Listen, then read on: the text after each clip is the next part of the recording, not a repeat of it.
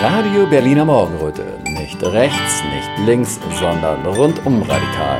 Irgendwie schräg, aber nicht schief und äußerst interaktiv. Als alle dachten, nichts geht mehr, kamen wir. Jetzt geht die Sonne auf und ein neuer Podcast bricht an.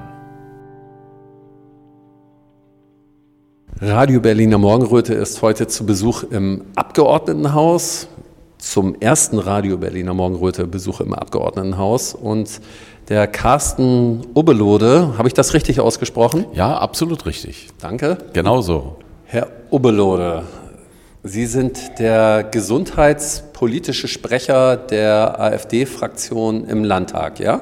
So ist es, genau, hier im Abgeordnetenhaus von Berlin. Und äh, darüber hinaus machen Sie noch etwas im gesundheitspolitischen Bereich für die AfD?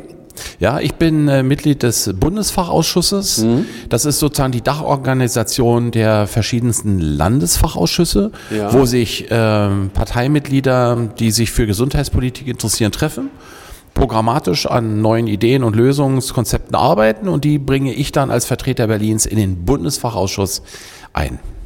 Das heißt, Sie sind sozusagen landespolitisch und aber auch bundespolitisch tätig, richtig? Ja, so ist es. So hatte ich ja auch das äh, Vergnügen vor drei Jahren auf dem Bundesparteitag, dem sogenannten Sozialparteitag, das gesundheitspolitische Konzept äh, vorzustellen mhm. äh, und dort auch einzubringen. Das war ein sehr schönes Erlebnis. Ja, was war so schön daran? Ach, das Schöne war daran, dass wir ein, so ein, ja, so ein umfassendes, langsam gewachsenes äh, Konzept, also ein Programm vor einem so großen, ja auch neugierigen Auditorium darzustellen äh, und auch damals in der ja schon Corona-Zeit ja auch so ein paar kritische äh, Bemerkungen loszulassen äh, zu diesem Thema, zu dem Thema, wie gehe ich mit ja mit einer Infektionswelle um? Mhm. Was darf der Staat? Was äh, soll er? Was ja. muss er? Ja, und ja. das war ja das war ja genau die Zeit. Ne? Und da konnte ich natürlich schon bei all der grundsätzlichen Programmatik, um die es ja ging, ja. also nicht nur Frage Corona, sondern doch ja. weit mehr, konnte ich natürlich auch da so die eine oder andere Bemerkung ablassen. Und das macht dann schon Spaß, wenn man die, das Privileg hat, da vorne halt sprechen zu dürfen. Ne? Und es kann einen keiner stören. Ne? Ja, ja. Also manche mögen es als zynisch betrachten, wenn ich das jetzt so behaupte, aber ich behaupte einfach mal, der gesundheitspolitische Aspekt ist in den letzten drei Jahren wirklich viel interessanter geworden. Also wenn ich mich früher daran erinnere, wenn irgendwelche äh, Posten vergeben wurden, dann wurde erstmal über Wirtschaft und Soziales geredet. Dann äh, Verteidigungsministerium, Innenministerium, das waren so die wichtigen Sachen. Gesundheit, da hat man dann immer so gesagt, ja, das ist ganz nett, dass sich da auch irgendjemand drum kümmert. Inzwischen ist das ja ja fast wichtiger als Bürgermeister oder Bundeskanzler. Ähm, also ich meine, die Bevölkerung merkt auch deutlich mehr als noch vor ein paar Jahren, dass die Fragezeichen im Bereich Gesundheitspolitik immer größer werden. Mhm. Ja, ich meine, wer erinnert sich schon, dass es vor vier, fünf oder sechs Jahren Probleme gab, ähm, Kinder in der, in der kalten Jahreszeit ähm, einer Behandlung zuzuführen? Wer kann sich schon daran erinnern, dass es keine Plätze gab mhm. äh, in Krankenhäusern? Wer äh, hat damals schon über Pflegenotstand gesprochen? Haben damals äh, die Apotheker gestreikt? Das sind alles so Dinge, die sind neu gekommen. Ja. Äh, umso erstaunlicher fand ich übrigens, dass äh, bei der ähm, ja, Regierungserklärung des regierenden Bürgermeisters und zu der, zum Beginn der Haushaltsdebatte mhm. gesundheitspolitische Themen überhaupt nicht vorkamen.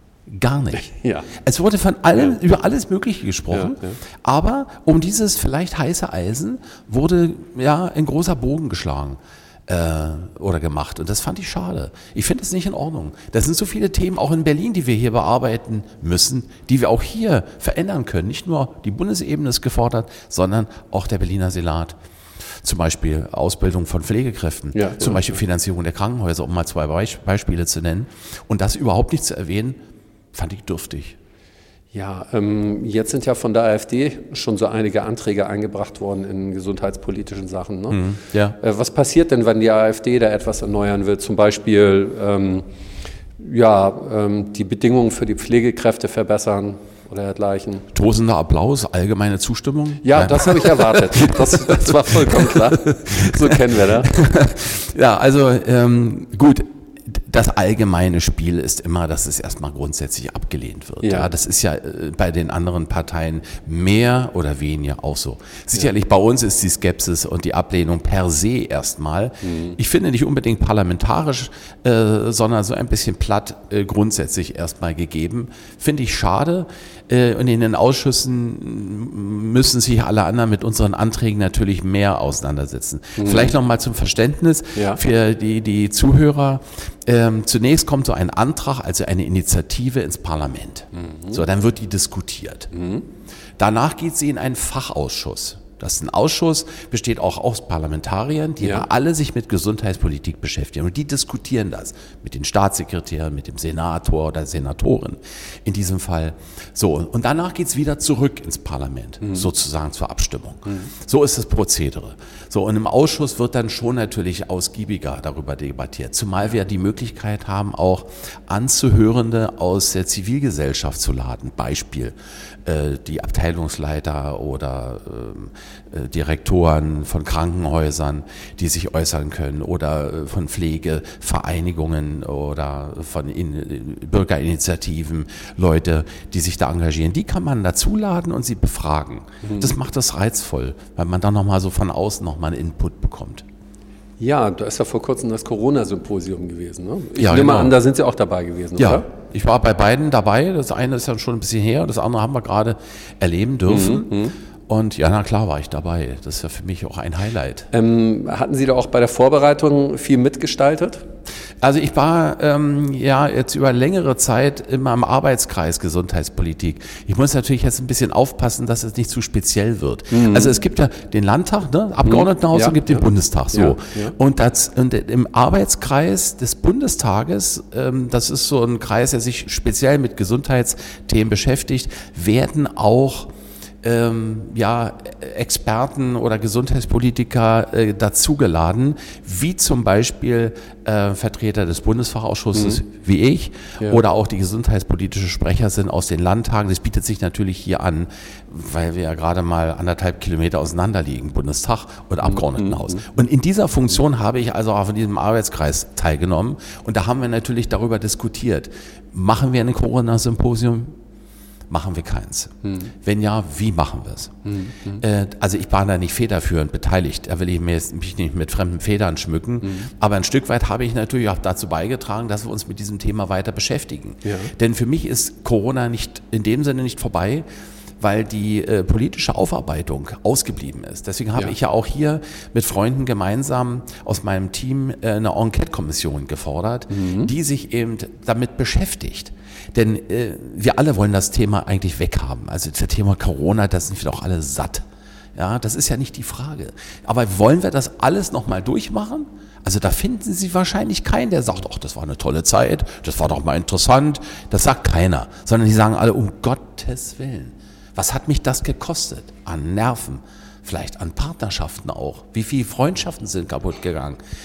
Mein Zutrauen in staatliche Institutionen hat gelitten. Und ja, der eine oder andere ähm, ja, steht vor einem leeren Geschäft, ist pleite gegangen ja, unter ja. dieser Zeit. Also muss doch die, die Überlegung sein, wie gehen wir damit um?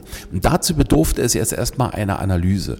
Das Corona-Symposium, über das Sie gesprochen haben, war ein weiterer Anstoß zu klären, wie ist die Situation? Was können wir für Schlüsse aus dieser Zeit ziehen? Ähm, und damit die Brücke schlagen in die Beantwortung der Frage, wie sollten wir zukünftig, wenn wieder eine Infektionswelle, vielleicht heißt sie dann ganz anders, ja, ja, ja, ja muss ja nicht wieder Corona sein, wie gehen wir dann damit um? Und da schlägt wiederum den Bogen auch zu der Frage Katastrophenschutz. Ja, da sagt natürlich jeder, naja, jetzt redet der eine Katastrophe herbei. Ist ein bisschen übertrieben. Vorsicht! Vorsicht, die Leute im Ahrtal konnten sich auch nicht vorstellen, dass ihr halbes Dorf weggespült mhm. wird. Mhm. Und so viele andere, von denen wir hören, vielleicht auch nicht in anderen Ländern. Insofern ist es wichtig, dass wir gucken und kluge Politik, finde ich, schaut in die Zukunft und beschäftigt sich nicht nur mit der Vergangenheit. Und das ist ja der, der, der, der, die Initiative auch des Symposiums und auch unseres Antrages einer Enquete-Kommission, der übrigens jetzt auch im Bundestag gestellt wurde. Das konzertieren wir dann auch immer miteinander und stimmen das miteinander ab. Ziel ist es, daraus zu lernen und zu sagen, so Leute, lass uns doch mal überlegen, wie stellen wir uns so auf, dass nicht wieder Kinder, dass nicht wieder Ältere, dass nicht wieder Geschäftsleute, dass nicht die Mitarbeiter in den Krankenhäusern wieder darunter dermaßen leiden müssen bei einer ähnlichen Situation, wie es in den letzten drei Jahren war. Ja, jetzt ist das ja so, ähm, also wohlmeint kann man davon vielleicht ausgehen, wir setzen uns alle zusammen und sagen, na, da haben wir vielleicht so einiges verkehrt gemacht und da könnte etwas besser gemacht werden. Ähm, und das wussten wir halt vorher nicht besser. Jetzt wird aber auch in vielen Teilen der Bevölkerung gemutmaßt, dass einige es doch besser wussten. Das heißt, so eine Aufarbeitung ist ja nicht unbedingt von jedem gewollt. Das hat den Anschein, ja. Also wir haben bisher mit Ausnahme von Nordrhein-Westfalen ähm, bisher da nur Ablehnung erfahren. Brandenburg hat zwar einen Untersuchungsausschuss installiert, genau genommen sogar zwei, mhm. ähm, die hintereinander geschaltet waren, weil sie sich teilweise überlappt haben. Äh, aber ähm, hier, was ich aber mal im Bundestag und für Berlin sagen kann, also fürs Abgeordnetenhaus ist die Ablehnung sehr groß. Klar, ich meine, es ist jetzt mittlerweile doch doch schon öffentlich, dass viele äh, Informationen, die die Menschen damals erhalten haben, mhm. ähm, also ich will jetzt nicht sagen von der, angefangen von der Impfung, mhm. ja, nach dem Motto Impfen schützt. Mhm. Impfen ist äh, soziales Verhalten, es schützt den gegenüber. Mhm. Das ist ja alles Quatsch. Ja. Das wissen wir ja inzwischen. Ja, ja wir. ja, äh, ich sag mal so, der, der ist, der, der sich dafür interessiert. Mhm. Klar, ich interessiere mich natürlich dafür. Ähm, übrigens nicht nur aus dem Hintergrund heraus, dass ich berufs, äh, äh, beruflich, beruflich, politisch tätig bin, sondern auch als Zahnarzt in der eigenen Praxis tätig bin und damals auch war und übrigens auch sein musste, weil ich äh, systemrelevant war und wir die ganze Zeit die Praxis offen halten mussten. Übrigens hätte ich sie auch sowieso offen gehalten, also ich wäre auch ja, nicht auf die ja, Idee gekommen, ja. die Praxis zu schließen. Davon mal jetzt abgesehen. Aber ähm, aus der Zeit kommen natürlich dann auch ähm, Situationen, wo natürlich Patienten extrem verunsichert waren und auch hier im Abgeordnetenhaus Bürger ähm, gekommen sind und äh, gesagt haben, ja, was dürfen wir denn jetzt und was dürfen wir nicht? Sollen wir uns impfen, sollen wir uns nicht impfen? Ähm, und diese, diese äh, Informationen, die uns damals vorenthalten wurden, die sind heute klar. Und wir wissen heute besser zu deuten, was damals eben gelaufen ist und ja, mit welchen Maßnahmen die Bürger dieses Landes, dieser Stadt ähm, ja, fehlgeleitet wurden, weitestgehend. Das muss man einfach so sehen und darüber müssen wir mal reden.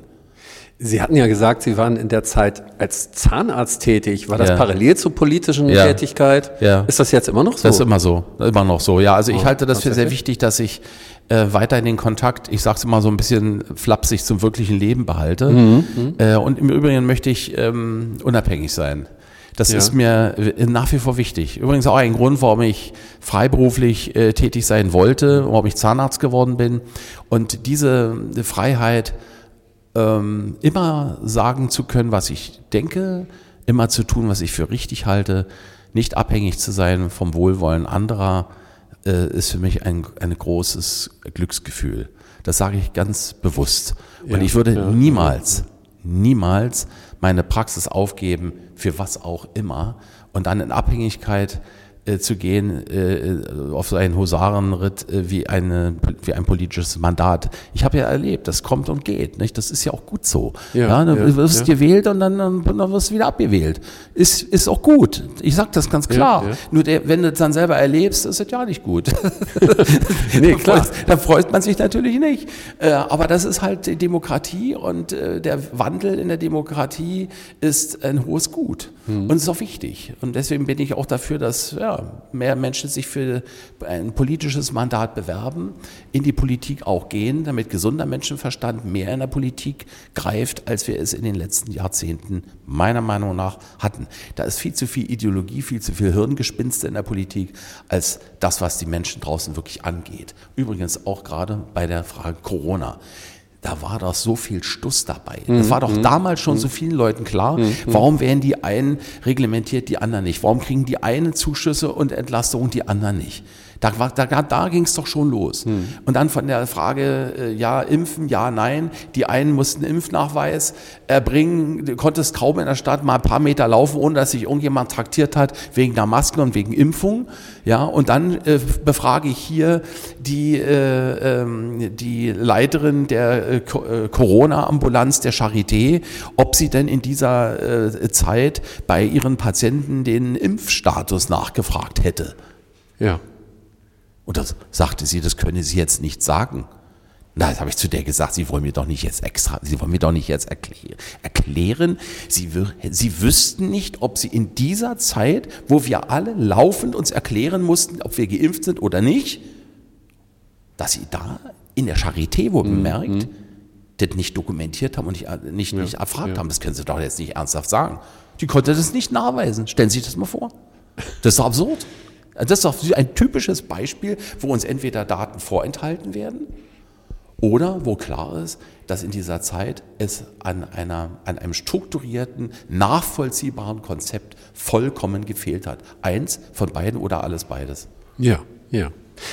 Ich, mich würde jetzt noch mal was zu Ihnen persönlich äh, interessieren, weil erstmal finde ich das ja interessant, dass es für Sie wichtig ist, auch beruflich unabhängig zu bleiben. Ne? Dadurch ähm, kann man freiere politische Entscheidungen treffen und wirklich eine politische Entscheidung aus dem Gewissen her heraustreffen und nicht um seinen Beruf zu erhalten. Ne? Also das scheint bei Ihrem Vater ja vielleicht auch schon so gewesen zu sein. Der ist ja auch Politiker gewesen und ist Ingenieur gewesen, wenn ich das richtig Ja, mein Vater, habe. mein Vater war Architekt und dann Bausachverständiger, äh, der ähm, in der Tat auch politisch aktiv war. Der war ja Bezirksbürgermeister in Charlottenburg. Ja, ja.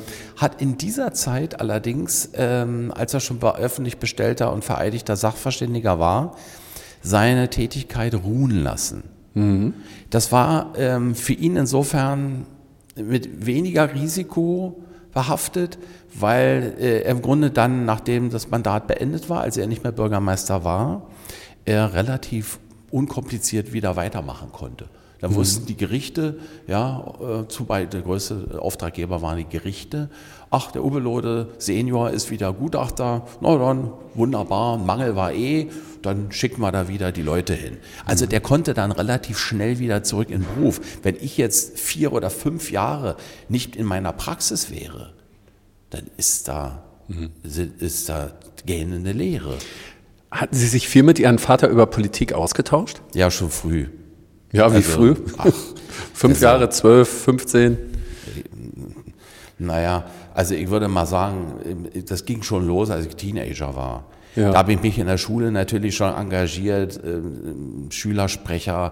Da Ja, ging damals die Diskussion schon los, so ein bisschen, ähm, ja, RAF-Thema war noch so ein bisschen ein Thema, zumal äh, in meiner Schule auch äh, ein Kind aus dieser ähm, Szene war, also ein Kind eines RAF-Terroristen war Mhm. Ach, bei uns auf der Schule, ja. Ähm, und äh, dann ging auch damals die Diskussion Atomkraft ja schon los. Und ich war damals für Atomkraft und können sich ja vorstellen, was für einen Status ich in der Schule hatte. Ja, und wie also, sagst ich war da sozusagen der absolute Exot. Ähm, Entschuldigung, wie sah denn der Status in der Familie aus? Äh, Ich meine, Ihr Vater war doch bei der CDU. Die waren ja, noch, also ich war, äh, Moment, also in Ja. dieser Phase, als ich da in der Schule aktiv war, äh, war ja gar keiner von uns in irgendeiner Partei erstmal. Also ich bin dann irgendwann f- von der Jungen Union gefischt worden und äh, da eingetreten und mein Vater erst später eigentlich erst in die CDU äh, und, äh, und dann haben wir uns da ja auch, ähm, also mein Vater ja noch mit abnehmender Tendenz äh, bis zu seinem Tod vor ein paar Jahren äh, auch in der CDU heimisch gefühlt. Ich bin ja dann vor, äh, weiß ja nicht wie viele Jahren, vor einigen, äh, von über 12, 13 Jahren aus der CDU ausgetreten. War allerdings auch ziemlich lange noch in der CDU, ähm, aber fühlte mich da äh, zunehmend weniger äh, beheimatet und habe da immer wieder angeeckt und habe dann irgendwann festgestellt bei einem Konvent, bei so einer Diskussionsveranstaltung mit der Angela Merkel, ähm, hat dann meine Frau neben mir gesessen und hat dann mitbekommen, wie ich da dis diskutiert habe und hat dann irgendwann zu mir gesagt, äh, Carsten, wann erkennst du eigentlich, dass das hier nicht deine Partei ist? Also ich gehe, sagte meine Frau zu mir, st- stand auf und ging und ich dachte, naja, eigentlich hat sie recht, das ist doch hier nicht mehr dein Club. Und dann bin ich ausgetreten. Und dann kam ja äh, kurze Zeit danach die AfD hoch und dann bin ich relativ schnell im ersten Jahr der Entstehung eingetreten und habe mich da ähm, auch gerne engagiert, weil ich den Eindruck hatte, dass ich da ähm, ja, den, den, die Matrix sozusagen finde, die ich äh, gerne hätte, um ja, patriotisch, marktwirtschaftlich, ähm, liberal tätig zu sein. Hm. Ähm, erinnern Sie sich noch so an die ersten Impulse, in die Politik zu gehen? Oder ist das einfach so etwas gewesen, wo man sagen kann, okay, mein Vater war schon sehr politisch, wir hatten immer politische Gespräche und insofern ist das denn irgendwie ineinander übergeflossen? Also was waren so die ersten Prioritäten bei Ihnen als Politiker oder als Sie in die Politik gehen wollten? Was war für Sie wichtig? Was wollten Sie ändern oder was wollten Sie vorantreiben? Ähm, gut, als, als, als Schüler und dann später auch in der Studentenschaft äh, sind das natürlich meistens so lokale Themen, ne? ja. Schulthemen. Ja, ja, so. Äh, oder äh, in der Studentenschaft damals eben die Frage, wie wird das Studium organisiert? Wer trägt welche Kosten? Warum mhm. gibt's da kein Personal? Warum gibt's da nicht die und die Ausstattung? Das sind erstmal so ganz banale tagespolitische Themen. Gar ja, nicht so unbedingt ja. so die, die strategischen Überlegungen. Natürlich habe ich mit meinem Vater, oder das heißt natürlich, bei uns zu Hause äh, war, war, es natürlich so, dass wir, mein Vater und ich, sehr gerne auch über so politische Dinge, mhm. Dinge gesprochen haben. Und ähm, ich bin äh, Individualist und schätze Individualität, schätze das Individuum, schätze die Eigenverantwortung und schätze auch Identitäten die Identität des einzelnen Menschen, aber auch die Identität einer Stadt, einer Nation und einer Idee. Ähm, und die Idee lautet, ähm, nicht Sozialismus ist die Antwort auf die Herausforderung der jeweiligen Zeiten, ob damals oder heute, ist egal, sondern ja, ähm, die Eigenverantwortung des einzelnen Menschen und jeder nach, jeden nach seinen Möglichkeiten, nach seiner Fasson glücklich werden zu lassen und nicht hineinzupressen in, ein, in eine Ideologie, die besagt, alle sind gleich, alle werden gleichgeschaltet und alles wird gelöst durch Umverteilung, wie es im Augenblick ja auch dieser Senat auch unter der CDU-Führung ja auch nicht anders mhm. macht als die Senate davor. Das ist so eine, so eine Grund, grundsätzliche Ausrichtung. Freiheit, also Liberalismus, ist für mich ein ganz wichtiger, auch ein zweiter Standbein. Ähm, die Freiheit zu haben, ähm, zu entscheiden, was man selber will als Mensch, als Bürger einer Stadt. Mhm. Und we möglichst wenig Staat, der Vorschriften macht, der hineinregiert in die Privatsphäre der Menschen und ähm, ja, in die Wirtschaftsabläufe, in Praxen, ins, in den medizinischen Bereich. Ähm, das ist mir wichtig. Und äh, im Augenblick sehe ich viel zu stark die Tendenz, nach dem Staat zu rufen. Der Staat muss machen, der Staat nimmt dann immer mehr Steuern ein, die Sozialabgaben werden immer höher, aber gleichzeitig nimmt die Leistung genau dieses überaus stark finanzierten Staates immer mehr ab.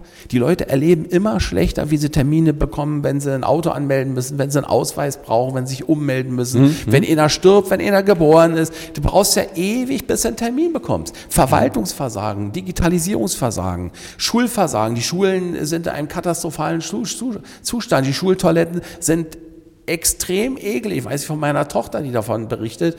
Ich habe ja noch eine, eine relativ kleine oder junge Tochter. Ja, die wie alt zur Schule neun ist, die hm? neun. Hm? Und äh, da erzählt die mir natürlich auch so das eine oder andere, wenngleich die Schule, glaube ich, im Vergleich zu anderen noch relativ gut da steht. Äh, und dann sage ich mir, okay, denken Sie doch mal an, an, an an andere Dinge wie zum Beispiel äh, die Bundeswehr. Ja. Bundeswehr oder ja. äh, die Krankenhäuser. Also da haben wir das Gefühl, wir haben immer mehr Staat, wir zahlen immer mehr Abgaben, Steuern und was wir bekommen, ist eigentlich ein, ein dysfunktioneller Staat.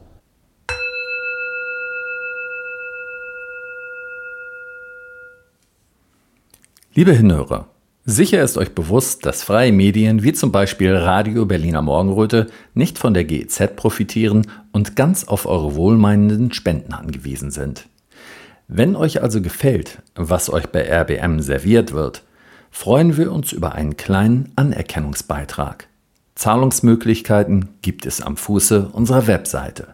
Danke dass ihr mitmacht.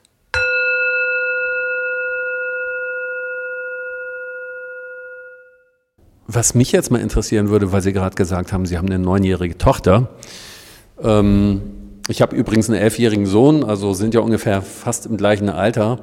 Ähm, wie waren denn die letzten Jahre für Sie zu wissen, Ihre Tochter geht auf die Schule und gerade in dieser Zeit äh, mit all diesen Einschränkungen, mit all diesen Testen, mit diesen Masken, das muss Sie doch persönlich auch irgendwie betroffen haben, oder? Erheblich.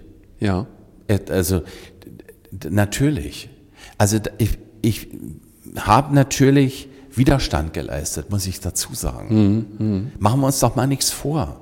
Es ist doch klar, äh, dass ich äh, als Mensch, der exponiert ist in der Öffentlichkeit und für eine Meinung steht, die jetzt nicht die Mehrheit der Menschen in diesem Lande bisher jedenfalls teilen, mhm. dann ist es doch klar, dass es auch in Frage der äh, Maskenpflicht, in der Frage Impfung ja, nein, in der Frage der Toleranz gegenüber Ungeimpften, in der Frage der Toleranz gegenüber Menschen, die jetzt nicht mit Maske in die Praxis kommen mhm. wollten. Kriegen wir mal nur mhm. von der Praxis erstmal aus. Dass das auch dazu geführt hat, dass Patienten die Praxen verlassen haben und umgekehrt Praxen äh, oder die Praxis aufgesucht wurden, mehr und mehr von Menschen, die das ähnlich sehen wie ich. Ja, ja. Und bei meiner Tochter ist natürlich die Diskussion in der Schule äh, latent gewesen die gesamte Zeit. Masken, ja, nein, wer setzt sich wohin, wo sitzen die, die nicht äh, geimpft sind, wie gehen wir mit denen um, wo dürfen die noch mitspielen, dürfen die noch in den Hort, ja oder nein? Genau, das ist ja die Sache. Und Ihre Tochter hat ja wahrscheinlich mitgekriegt, Na welche klar. Haltung Sie da gehabt haben, hat aber auch gesehen, was für äh, Vorgaben es in der Schule gibt. Da sind Kinder doch in einem gewissen Konflikt. Äh, wie sind Sie damit umgegangen als Eltern? Also ich habe zunächst mal ganz großes Glück, dass meine Frau das äh, genauso sieht wie ich. Mhm, das ist ja. übrigens nicht selbstverständlich. Ja, ja. ja, ja. Ähm, und da bin ich sehr dankbar. Mhm. Ähm, meine Tochter war, ist auch nicht ein großer Freund äh, von Konformität, von Maskendisziplin gewesen. Mhm. Äh, um mhm. nicht zu sagen, sie hat das weitestgehend gemieden. Ja. Dass sie dann natürlich schnell an Grenzen stößt in der Schule, ist klar. Ja, ja. Auf der Schule, auf der, mein, auf der meine äh, äh Tochter äh, geht, muss ich allerdings sagen, wurde das liberaler gesehen als in vielen anderen Schulen. Mhm. Mhm. Mhm. Ähm, da hatten wir ein Stück weit Glück. Ich muss allerdings auch sagen, dass wir die Schule ja auch deswegen so ausgewählt haben. Mhm. mhm. Also ne, die ist ja nicht umsonst auf diese Schule gekommen. Okay. Ja, da muss man schon sagen. Ähm, und dieses Privileg haben wir halt auch, dass wir das so wählen konnten. Ja. Ähm, und meine Frau hat sich in der Schule, und übrigens vorher im Kindergarten, wo es schwieriger war übrigens als in der Schule, ja, ja. Ähm, ähm, auch was so meine politischen Ansichten anbelangt, ähm, muss ich gestehen, dass äh, in einem evangelischen Kindergarten in meine Tochter ging, es äh, teilweise schwierig war. Ähm, auf der jetzigen auch konfessionellen Schule ähm, ist es äh, etwas besser, die Toleranz mhm. ist größer. Vielleicht hat sich die Zeit auch schon ein bisschen gewandelt. Aber ja, das war eine dauerhafte Diskussion auch äh, in der Elternschaft. Ähm, wie gehen wir im Elternbeirat da mit um? Und die Diskussionen waren die ganze Zeit. Ich habe mich da weitestgehend rausgehalten. Meine Frau hat das ja mhm. ähm, gestaltet und konnte eigentlich auch in der Diskussion mit den Lehrern erreichen, dass, ich sag mal, die, die Schüler nicht über Gebühr traktiert wurden. Es gibt ja, andere Schulen, ja. äh, also um die Ecke ist eine Waldorfschule als Beispiel nur. Äh, das ist ja, da wurde selbst nachdem Corona eigentlich gelaufen war schon, immer noch mhm. mit Maske über den Fahrrad rübergegangen, mit der Maske draußen äh, in die Schule hinein. Mhm. Da habe ich immer gedacht, äh, gehst du da jetzt mal hin und sagst mal was äh, weil das äh, ich als eine Vergewaltigung der, der Kinder empfand ja, ja. Äh, und als eine unglaubliche Zumutung und darüber hinaus medizinischer Nonsens. Mhm. Ja, und das muss man einfach heute so sehen. Ja. ja. Ähm, in was für einem familiären Umfeld sind Sie eigentlich sonst noch aufgewachsen? Hatten Sie Geschwister eigentlich? Ja, eine Schwester. Ja. Ähm, meine Schwester ist, äh, ja, die ist im, im, Krankenhaus tätig. Ja, die ja, ist in der Pflege. Ja. ja. Äh, und äh, von daher, ihr, ihr, ihr Mann ebenso. Äh, von daher weiß ich natürlich auch so ein bisschen über die Umstände in diesem Bereich. Ja, ja. Und ähm, Großeltern, haben Sie Ihre Großeltern noch kennengelernt? Ähm, ähm, ein Großvater äh, väterlicherseits, äh, der war Rechtsanwalt. Mhm. Äh, den äh, konnte ich nicht kennenlernen. Der war äh, älter mhm. und ist dann schon gestorben, als ich, äh, als ich noch nicht auf der Welt war. Ja, und ja. Ähm, meine Großmütter, die eine Großmutter war ähm, ähm, zunächst ähm, im kaufmännischen Bereich tätig mhm. und nachher in der öffentlichen Ver Verwaltung. Und ähm, meine Großeltern mütterlicherseits hatten ein Geschäft, also waren Kaufleute, hatten einen ja. Laden ja, sozusagen ja, und haben da ähm, in, in Schmargendorf ein Geschäft betrieben. Ja, das waren zwei, also sehr, sehr unterschiedliche Leute von ihrer Mentalität auch her, aber eins hatten sie alle miteinander, sie waren, ja, sie fühlten sich gerne und nicht ohne Stolz auch als Deutsche und als Berliner. Mhm. Und das haben sie genau wie die Naturverbundenheit, die ich mhm. empfinde, mhm. Ähm, ja an mich auch und meine Schwester weitergegeben. Mhm. Ähm, was für Personen haben Sie besonders geprägt in Ihrer Kindheit? Also Ihr Vater kann ich mich schon, kann ich mir schon sehr gut vorstellen. Aber gab es da vielleicht auch noch irgendwelche Lehrer, irgendwelche guten Freunde oder vielleicht dann doch äh, Großvater oder Großmutter?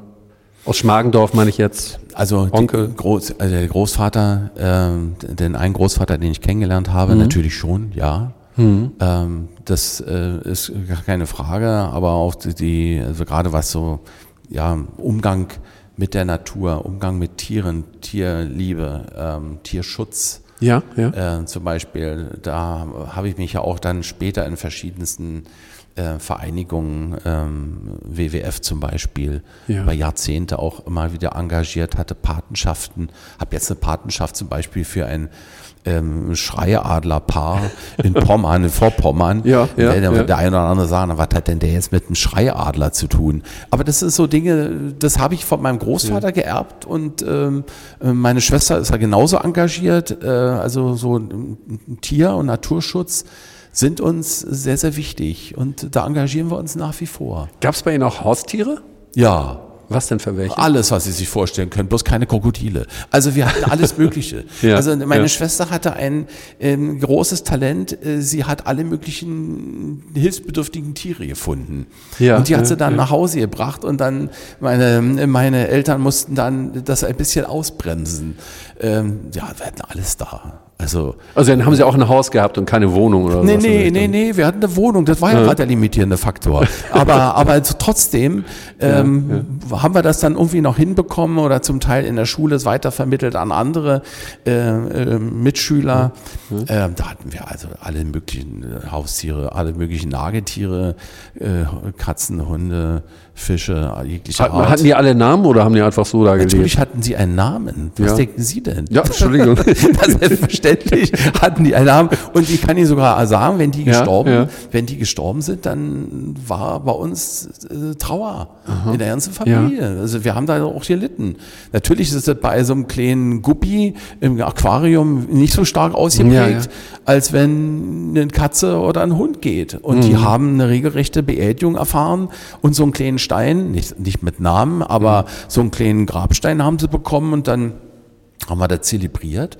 Das waren wie Familienangehörige und die, die Haustiere haben, werden verstehen, was ich meine. Und da sind auch alle mit so dabei äh, geblieben äh, gewesen. Der Vater, alle die Mutter, komplett. ja, ja. teilweise auch Großeltern unter ja, Umständen. Ja, genau. Die hatten auch alle äh, entsprechend Haustiere, ja. ähm, Hunde zumeist. Mhm. Und ähm, mein Vater und ich waren eher so die Katzenfraktion, Katzenliebhaber so. Mhm, mhm, mhm, mhm und äh, der Rest der Familie eher so Hundthema. Meine Tochter kommt jetzt auch laufend zu mir und sagt, ach, das und das, der und der Hund wäre doch so schön. Und dann denke ich immer, okay, dann lass uns mal über die Pflichten sprechen. Das ist immer so ein Punkt, wo ich dann so unsympathisch rüberkomme als Vater. Ja, das, als Vater muss man mal unsympathisch ja, sein, sonst da, wird man nicht ernst genommen. Ja, dann ne? sage ich immer, ja. du, was ist denn, pass mal auf, das können wir gerne machen. Ja. Aber der muss dann und dann auch mal raus. Guck mal aus dem Fenster, es schneit jetzt, stell dir mal vor, wir hätten jetzt den Hund, wer geht mit dem dann raus? Dann lacht die mich an und guckt so mit dem Kopf so zur Seite, so nach dem Motto, na Papa, das ist doch klar, wer das macht, du. Ja, ja, ja, Sag ich, siehst du, und wer geht zum Tierarzt dann, wenn was ist? Und eins kann ich Ihnen sagen, ich habe neben meinen Berufen die ich habe, wie gesagt, Zahnarzt und Mhm. äh, zurzeit Politiker, ähm, nicht mehr viel Zeit. Mhm. Und ich hab, sehe auch nicht die Möglichkeit, da noch mit dem Hund abends durch die, um, um den Block zu laufen, Mhm. so entspannt es vielleicht sogar wäre. Also bisher konnte ich das abwimmeln, aber ich fürchte, die Mehrheitsverhältnisse zu Hause sind kritisch.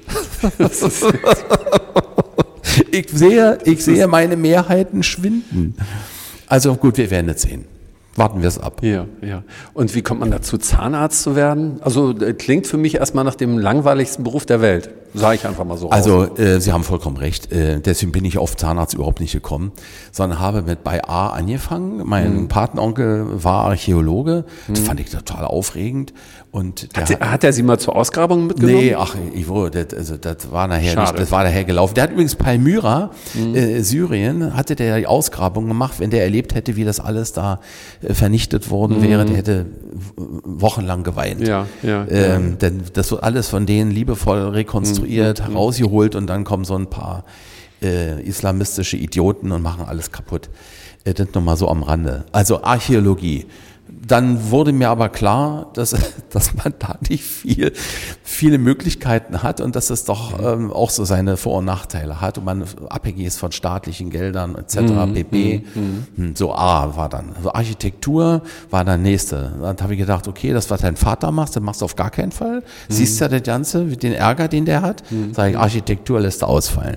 So, und dann war ich dann irgendwann Biologe, hatte mein Vater gesagt, ach, Biologe, ja, da kennst du doch der und der aus meinem Verein, da gehst du mal hin und erkundigst dich mal. Und dann, als der mit mir gesprochen hat, wusste ich, also Biologe werde ich auch nicht. Ja, ja. So, irgendwann war Z dran. So, da war Z, war, der Alphabet war bei Z zu Ende. Und ich hatte immer noch nicht gefunden. Da war Zahnarzt, dachte ich, nach Zahnarzt. Dann sagte mein Vater, überleg doch mal, du bastelst so gerne, du baust so filigrane kleine Sachen, du kannst Blut sehen, du bist, wenn bei uns in der Familie irgendwas passiert, bist du derjenige, der verbindet und macht und tut. Ähm, du willst so gerne deine Freiheit haben, das war mir damals schon wichtig. Ja, ja. Äh, interessanterweise. Äh, und was mir auch wichtig war, dass ich eben einen Beruf habe, den man nicht nur in Deutschland ausüben kann. Finde ich übrigens nachhinein betrachtet sogar seltsam, dass ich damals diesen Gedanken hatte. Und die Gedanken habe ich heute mehr denn je, gebe ich leider zu. Ja, dass ich mich frage oder mir sage, Mensch gut, Carsten, dass du damals Zahnarzt geworden bist, denn das kannst du auf der ganzen Welt ausüben. Wäre ich jetzt Anwalt geworden, ist es schwerer. Ja, ja. So, so und ähm, das äh, war auch einer der Gründe, warum ich das machen wollte. Und dann sagt meine Eltern, ja Carsten, du bist doch so penibel und alles muss immer sauber sein und so geordnet. Das ist doch so, so Klischees, weißt du, so, so typisch so Zahnarzt irgendwie.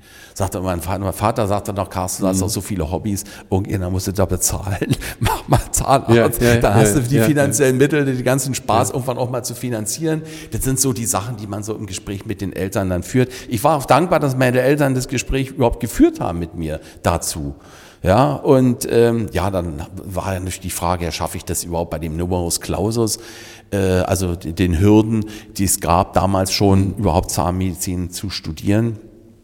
Und dann gab es so einen so einen Test, da, da konnte man sich anmelden, so ein, ja, wie soll man sagen, so ein Zugangstest zum Studium. Da wurden sozusagen die allgemeinen Voraussetzungen nochmal getestet oder Fertigkeiten. Und das war sehr gut. Äh, Den Test habe ich dann sehr gut absolviert und hatte das große Glück, dann schon mit 18 anfangen zu dürfen zu studieren, was natürlich sehr ungewöhnlich war.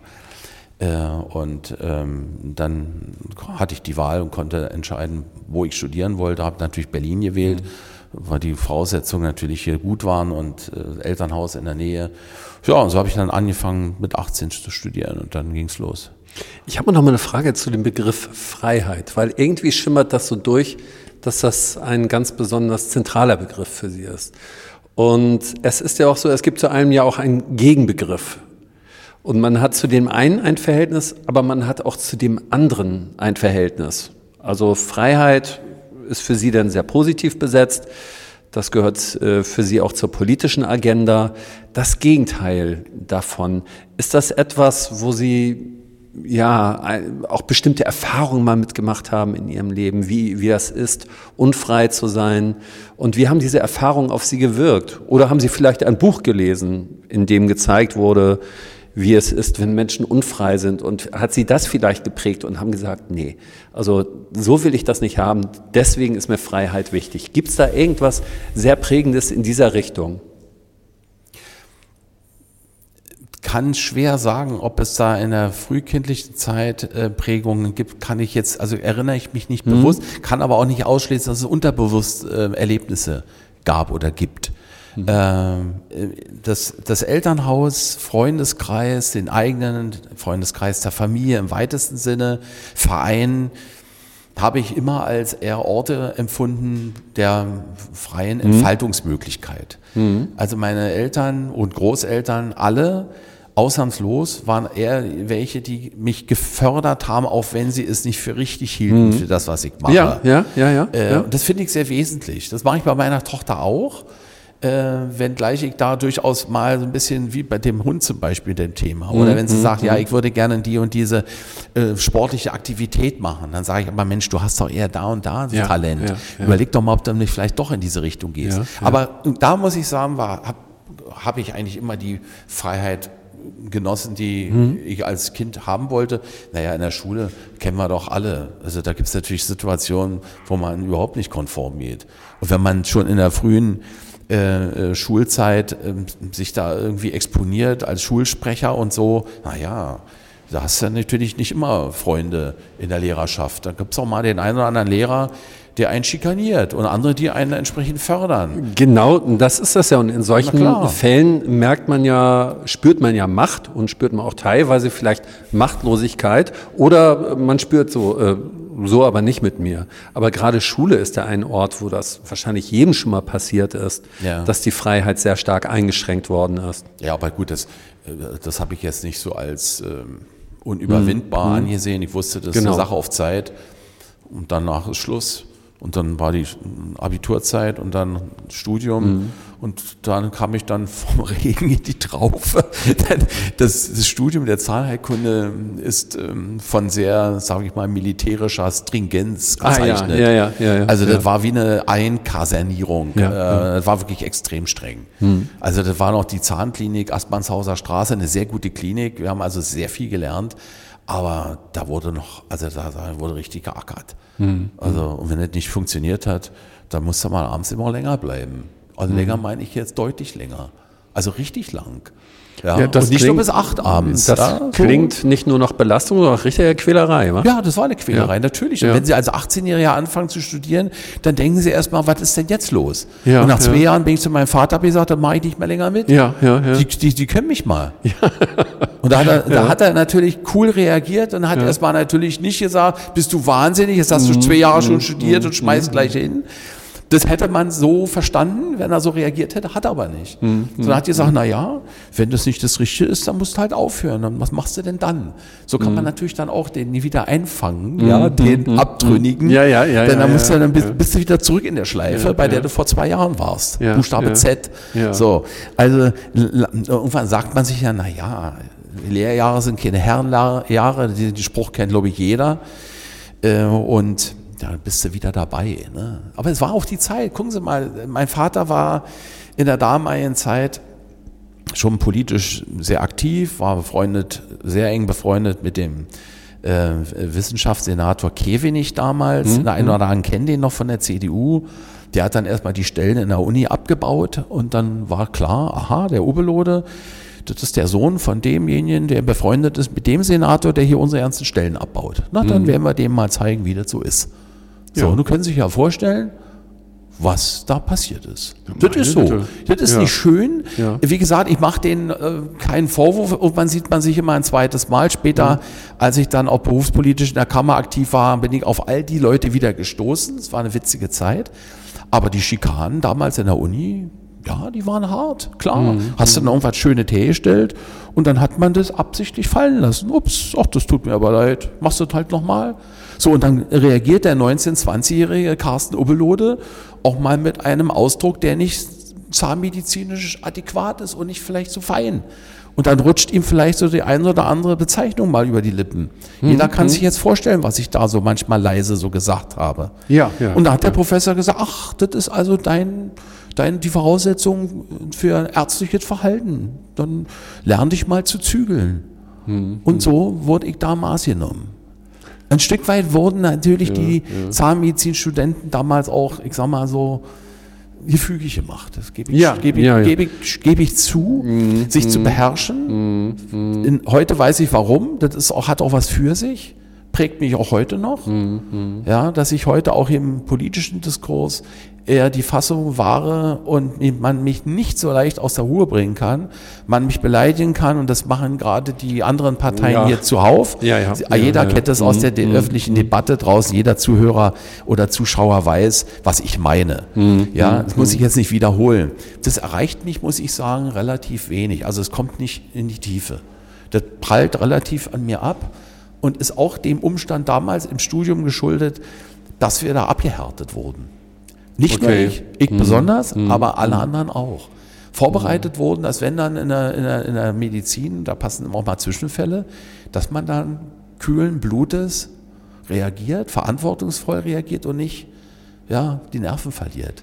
Im Haifischbecken Landtag jetzt sozusagen. Vielleicht auch irgendwann mal Bundestag. Me Medi ne? Medizin, da wann, wo auch immer, Medizin auf der einen Seite, als auch Parlament auf der anderen Seite. Ja, ja, klar, da da klar. sind beide, haben beide Parallelen.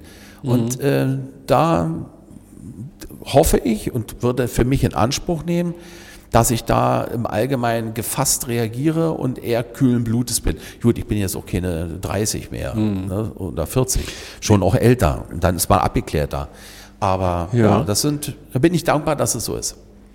Dann würde mich jetzt zum Schluss nochmal interessieren, wie Sie Ihre Zukunft als Gesundheitspolitiker sehen. Ist das etwas, wo Sie noch etwa ja, genug Befriedigung empfinden, dass Sie sagen würden, ja, das könnte ich noch ein paar Jahre machen, vielleicht sogar irgendwann auf Bundesebene und ich habe das Gefühl, da könnte ich noch wichtige neue Impulse reingeben? Oder sagen Sie, nee, ich möchte dann vielleicht irgendwann mal was anderes ausprobieren? Also ich würde es gerne noch weitermachen. Ja. Es gibt aus meiner Sicht viel zu tun. Ich habe da auch noch einiges vor. Ähm, ich bin programmatisch äh, gerne dabei und schiebe mit einem sehr guten Team hier im, im Landesfachausschuss in Berlin. Ähm, wir haben da sehr, sehr viele sehr gute Leute. Da bin ich sehr glücklich und dankbar. Äh, und da haben wir noch sehr, sehr viele Dinge, die wir noch machen wollen. Zum Beispiel das duale Versicherungssystem, gesetzlich private Versicherung, ist fest verankert bei uns. Wir haben uns alle damit arrangiert. Die meisten Menschen wollen auch nicht, da, dass da rangegangen wird. Aber viele merken auch, dass das System so seine Macken hat und an seine Grenzen stößt. Und ich muss selber gestehen, das oute ich mich mal so an dieser Stelle, vielleicht ein bisschen lehne ich mich mal etwas weiter aus dem Fenster Na, los, gerne. dass ich eher ein Freund bin von schlanken Strukturen und mich frage, muss es so viel Krankenkassen geben? Muss es Krankenkassen als Körperschaften öffentlichen Rechtes geben? Bedarf es kassenärztlicher oder kassenzahnärztlicher Vereinigungen? Kann man in diesem Umfang, also Zahnärzte oder Ärztekammer, äh, kann es nicht auch mit weniger Strukturen, mit einem unmittelbareren Arzt-Patienten-Verhältnis nicht besser gehen? Ähm, ist es, warum können nicht alle Menschen privat versichert sein? Klingt jetzt so ein bisschen nach politischer Plattitüde. Das ist es nicht. Also Sie haben vorhin von Freiheit gesprochen. Ja, und Sie ja, bringen genau. das mit mir so in Verbindung. Das ist äh, auch ein Kind dieser Grundeinstellung, dass ich gerne möchte, dass der Patient schaut, wie seine Rechnung aussieht, dass der Patient sich versichert und entscheidet, wo er sich versichert, in welchem Rahmen er sich versichert. Er sollte pflichtversichert sein. Da meine ich übrigens jeden in Deutschland. Wenn ich sehe, dass wir im Abgeordnetenhaus oft über äh, Versicherte oder Nicht-Versicherte sprechen, die überhaupt keine Versicherung haben und dann vom Staat alimentiert werden müssen. Und das sind, bei, weiß Gott, nicht, jetzt nicht nur Leute, die Migrationshintergrund haben, sondern auch sehr, sehr viele Landsleute, die äh, hier geboren sind oder sehr lange schon hier leben. Dann sage ich, das ist nicht in Ordnung, Versicherungspflicht muss es geben. Aber der eine der sagt, ich möchte unbedingt ein Einbettzimmer haben. Äh, der andere sagt, ja, ich, ich schlafe auch gerne im Vierbettraum, habe ich ein bisschen mehr Unterhaltung und spare Beiträge. Also ja, da, da, ja. da, möchte ich die Freiheit lassen, dass jeder sich versichern kann, wo und wie er will. Mhm, ähm, und da, dass der Arzt gegenüber seinem Patienten Rechenschaft klar ist, nicht nur über das, was er behandelt, sondern auch was er abrechnet. Mhm. Und da brauchen wir keine staatliche Institution, die das prüfen. Und ähm, der Staat muss die, die, die Grundvoraussetzung schaffen, vielleicht eine Gebührenordnung, vielleicht eine Prüfungsordnung, ähm, klar, für Studium, Krankenhäuser, ähm, Pflegeeinrichtungen, es müssen nicht alle staatlich sein, kann auch so wie jetzt mhm. einige private geben. Ein guter Mix ist gut. Aber das, was wir jetzt so haben mit diesem dualen System, die einen sind gesetzlich, die anderen sind privat versichert, ähm, ich weiß nicht so richtig. Ich glaube, das gehört auf den Prüfstand und da würde ich gerne einen Beitrag dazu leisten, dass wir uns was Besseres überlegen. Ist allerdings schwer. Ja. Aber warum, wenn, wenn was schwer ist, kann man es ja trotzdem schaffen und packen. Das ist doch wunderbar. Sie haben ein persönliches Anliegen, Sie machen das beruflich den Gesundheitsbereich. Ja. Sie sehen, äh, wo es da hakt und ähm, es gibt noch einiges zu tun und das wollen Sie machen, ne? Richtig. Also von daher würde ich mich freuen, wenn ich das weitermachen darf. Das entscheiden bei uns ja die Mitglieder, Gott sei Dank. Ja, ja. Äh, da muss man sich immer wieder äh, Rechenschaft ablegen und äh, auch Nachweis bringen, dass man etwas gemacht hat und was man gemacht hat. Das tue ich, das tun wir als Team, mhm. ähm, denn ich bin ja hier nicht alleine äh, unterwegs, mhm. sondern mit hm, einigen mhm. Leuten zusammen, die mir eine sehr große Unterstützung geben. Ja. Und äh, in diesem Rahmen äh, macht das dann natürlich auch von der menschlichen Seite Spaß. Und wir alle müssen uns dann dieser Wahl stellen. Und wenn die sagen, ja, Carsten, du machst das weiter, dann mache ich es gerne weiter, weil es mir Freude macht, bei all dem Stress und der hm, zeitlichen hm, Anspannung. Und wenn die sagen, nee, geh nach Hause, dann beantworte ich Ihre Frage in eine andere Richtung, dann suche ich mir was Neues. Alles klar. Dann bedanke ich mich ganz herzlich für dieses Interview, Herr Dankeschön. Oberlorde. Danke für Ihr Interesse. Danke.